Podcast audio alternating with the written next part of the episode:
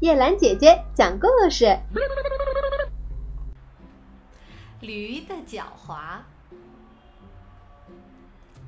驴子驮上盐太重了，它走得很艰难。它在河岸上蹒跚，一失足落到河里面了。当它从水里上了干坎，他高兴地叫了叫。那重得可怕的担子，盐在水里多少融化了些。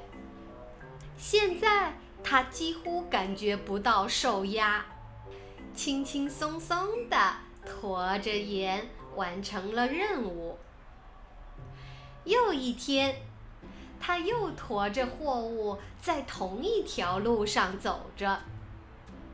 他灵机一动，舒舒服服地跳进河里，这样能使他的担子变得更轻。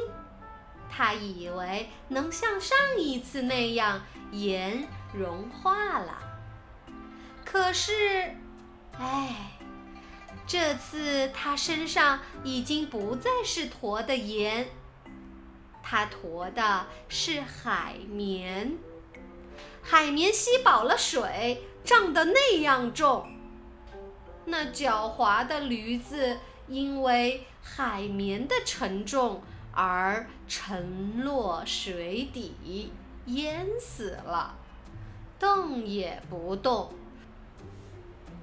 手段常常似乎巧妙，但结果我们却得到了灾难，因为我们没有把所有的情景都通晓，辩证法没掌握，就像驴子一样。